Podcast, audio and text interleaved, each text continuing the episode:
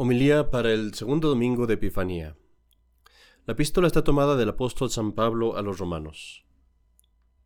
Hermanos, todos tenemos dones diferentes según la gracia que nos ha sido dada. Unos la profecía según la medida de la fe, otros el ministerio para servir, otros el don de la enseñanza para enseñar, quien el de la exhortación para exhortar, quien el de dar con sencillez, quien preside, presida con solicitud, quien practica la misericordia, hágalo con alegría. Vuestra caridad sea sincera, aborreciendo el mal, adhiriéndoos al bien, amándoos los unos a los otros con amor fraternal, honrándonos unos a otros por porfía. Sed diligentes sin flojedad, fervorosos de espíritu, como quien sirve al Señor. Vivid alegres con la esperanza, pacientes en la tribulación y perseverantes en la oración. Subvenid a las necesidades de los santos y sed solícitos en la hospitalidad. Bendecid a los que os persiguen, bendecid y no maldigáis. Alegraos con los que se alegran, llorad con los que lloran. Sed unánimes entre vosotros, no seáis altivos, mas allanaos a lo humilde. El Evangelio está tomado del, del Evangelio de nuestro Señor Jesucristo según San Juan. En aquel tiempo hubo una boda en Caná de Galilea y estaba allí la madre de Jesús. Fue invitado también Jesús con sus discípulos a la boda, y no tenían vino, porque el vino de la boda se había acabado. En esto dijo a Jesús su madre, No tienen vino. Díjole Jesús, Mujer, ¿qué nos va a mí y a ti? Aún no es llegada mi hora. Dijo la madre a los servidores, Haced lo que él os diga. Había allí seis tinajas de piedra para las purificaciones de los judíos, en cada una de las cuales cabían dos o tres metretas. Díjoles Jesús, Llenad de agua las tinajas, y las llenaron hasta el borde. Él les dijo, Sacad ahora y llevad al maestresala. Y se lo llevaron. Luego que el maestresala probó el agua convertida en vino, él no sabía de dónde venía, pero lo sabían los servidores que habían sacado el agua. Llamó al novio y le dijo, todos sirven primero el vino nuevo, y cuando están ya bebidos, el peor. Pero tú has guardado hasta ahora el vino mejor. Este fue el primer milagro que hizo Jesús en Caná de Galilea, manifestando su gloria, y creyeron en él sus discípulos. En el nombre del Padre, y del Hijo, y del Espíritu Santo. Amén. Mis queridos hermanos, el día de hoy quiero hablarles de dos cosas. Una es, primero, de la intercesión de la Virgen María por nuestras almas, que es lo que leemos en el Evangelio. Y lo segundo, o más bien lo, que quiero hablar que es secundario, vendría siendo lo que nos comenta el, apóstol San Pablo en la epístola. La epístola que leemos, hoy, que leemos hoy es un programa social, digámoslo así, un programa de cómo debemos de ser en nuestra familia, de cómo debemos de ser en nuestro trabajo y en la parroquia, en nuestro grupo pues de, de hermanos espirituales que, están, que somos hermanos en la fe. Empecemos pues por ver lo que nos dice San Pablo. Empieza por decirnos todos estos dones que la gente recibe, todos los dones que Dios nos da. Y lo que dice básicamente es, aquel don que has recibido, eh, ponlo en ejercicio, ponlo en acto, ejecútalo delante de los demás para su beneficio de ellos y para la mayor gloria de Dios. Y así dice, por ejemplo, si has recibido el don de profecía, entonces úsalo según la fe. Si has recibido el, don de servir, entonces hazlo, sirve a los demás. Si has recibido el don de enseñar, enseña. Si has recibido el don de ser el que está a cargo, entonces está a cargo con solicitud. Y así lo dice con todo. De estas cosas, mis queridos hermanos, aprendemos, primero, que no todos tenemos todos los dones y que es importante entonces eh, identificar a qué es el don que Dios me ha dado y eso ponerlo al servicio de los demás y entender también que hay dones que Dios no me ha dado y entonces dejar que otros pongan ese don en su cargo. Y así, por ejemplo, puede ser que otro sea el que ha recibido el don de mandar y no yo. Y entonces yo voy a recibir tal vez el don de limpiar o de hacer bien la comida, o de hacer cualquier otra cosa, y eso es lo que yo debo hacer. Y si ese es el caso, entonces no me debo de enojar si otras personas mandan, o si otras personas enseñan, o si otras personas se hacen cargo del dinero, o si otras personas son las que tienen la gloria, porque yo tengo que ejecutar el don que Dios me ha dado y nada más. También otra cosa que aprendemos de esto, de lo que nos dice San Pablo, es que debemos de servir a la causa de Dios y no basta nada más el ir a misa los domingos, no basta nada más el decir mis oraciones por mi cuenta. Mucha gente va a misa pensando que ir a misa es como ir a que me den un servicio, voy, recibo mi servicio, recibo mis sacramentos y me voy. Y no se dan cuenta que la iglesia, la parroquia es una familia. Y así como en la familia todos tienen el deber de contribuir en algo, no solo en dinero, sino también en tiempo y en esfuerzo. Así los que vamos a una parroquia tenemos el deber de contribuir en lo que pueda. Si puedo cantar, de ir a cantar al coro. Si soy bueno para limpiar, pues de ir a limpiar la parroquia de vez en cuando. Si soy bueno para acomodar cosas, para adornar, pues adornar la capilla en lo que me sea posible. Entonces tengo que tener ese espíritu que nos dice San Pablo, que dice, sed diligentes, sin flojedad, fervorosos de espíritu, como quien sirve al Señor. Es decir, no seas flojo en lo que toca a servir a Dios, sino piensa para ti mismo, ¿qué más puedo hacer? ¿Qué dones tengo que yo puedo poner aquí al servicio de Dios? Pero aquí es una cosa, una cosa que es muy importante es, cuando nos hacemos voluntarios para servir a Dios de esta forma, debemos de hacerlo con humildad y con obediencia. Es decir, de nada sirve que yo vaya a la iglesia y que yo diga voy a servir aquí en la iglesia haciendo lo que yo quiero hacer, haciendo lo que a mí me parece que se debe hacer, porque entonces no haces nada. Eres más bien un obstáculo que una ayuda. Lo que uno debe hacer es ir y decir a la persona que está en cargo, al sacerdote, al párroco, a quien sea, decirle en qué puedo ayudar. Tengo este talento, tengo estas cosas que puedo hacer, ¿cómo las puedo poner aquí en práctica para ayudar? Y entonces vengo aquí a servir y a que se me diga qué hacer, no a mandar. Y el apóstol San Pablo nos dice eso también, cuando dice en la epístola que nos debemos de honrar unos a otros, y cuando nos dice al final, no seáis altivos, mas allanaos a lo humilde, es decir, humíllate, obedece, ve más bien a servir que a ser servido.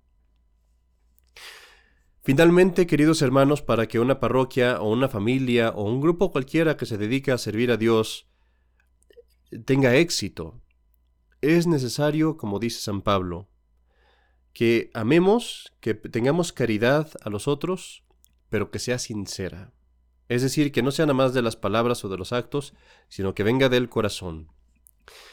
Y para que podamos amarnos unos a otros sinceramente, queridos hermanos, no basta con no murmurar y no basta con no hacerle mal a los demás, es necesario no pensar mal de los demás, pensar bien de los demás, no juzgarlos. A veces yo tengo que juzgar las acciones de los que están junto a mí, y tengo que juzgar si el que está haciendo esto que está haciendo esta persona está bien o mal, para yo ayudarlo o para no ayudarlo, para estorbarle tal vez lo que hace. Pero juzgo la acción, no a la persona. Y nunca debo de juzgar esta persona es mejor que yo, o esta persona es inferior a mí, o peor que yo. Ese juicio le pertenece a Dios. Si yo me abstengo de juzgar a los demás, me será muy fácil amarlos sinceramente. Y si nos amamos unos a otros sinceramente porque no nos juzgamos, nos va a ser muy fácil vivir con nuestros defectos, convivir con las dificultades que vienen de la convivencia y servirnos unos a otros en lo que podamos. Hasta ahí la epístola, mis queridos hermanos, y ahora hablemos un poco de lo que es el Evangelio. En el Evangelio se nos cuenta la historia de las bodas de Caná, en donde nuestro Señor hace su primer milagro por la solicitud, ni siquiera una solicitud específica, sino una solicitud muy vaga, pero a final de cuentas solicitud de su madre, la Virgen María. Y mis queridos hermanos, toda la historia que leemos en el Evangelio se puede aplicar espiritualmente a nuestras almas. Pero antes de hablar de eso, quiero hablarles, quiero decir una cosa que nos va a servir como un preámbulo. Nada es más importante en tu vida que la religión. Nada. El ser dinero, el tener dinero y ser rico o tener suficiente no es tan importante para ti como la religión, porque el dinero se te va a acabar, pero la religión determina tu salvación. El si eres una persona que se ve bien cuando se mira al espejo o se ve mal, o si estás engordando o no, o si tienes salud o no, no es tan importante para ti como la religión, porque todas esas cosas se van a perder cuando mueras, pero la religión es lo único que te va a salvar para toda la eternidad. Si tú tienes muchos amigos o pocos, si eres popular o no, si la gente te acepta o te rechaza, nada de eso importa para ti, sino si tú estás bien con Dios. Porque todos los hombres, por más que te amen o te odien, nada te hacen para tu eternidad, lo único que importa para tu eternidad es si Dios es tu amigo o no. La religión es lo más importante que tienes en tu vida. Nada es más importante que la religión. Y esto es muy importante que lo entendamos. Al final de tu vida no te vas a preguntar cuánto dinero tuviste o cuántas casas tuviste o si tuviste un trabajo exitoso o si tu negocio fue bien. Al final de tu vida, cuando tus pulmones dejen de funcionar, cuando tu corazón empiece a latir más lento, cuando tus ojos se empiecen a nublar y tu mente se empiece a marear y a perderse en esa niebla de la muerte, la única cosa que te vas a preguntar es, ¿amé a Dios o no? ¿Hablé con Dios o no? ¿Tengo una buena relación con Dios o no? Porque a final de cuentas, mis queridos hermanos, tu vida es la preparación para el eterno matrimonio con Dios. El matrimonio es una figura de tu relación con Dios. Y así lo único que te importa es si tienes amor de Dios o no. El matrimonio que leemos hoy en el Evangelio puede representar muy bien el, el, matrimonio de nuestras almas con Dios. Y el vino, que es la cuestión de la Virgen María, si hay vino o no hay en la boda, ese vino puede representar el amor de Dios en nuestras almas.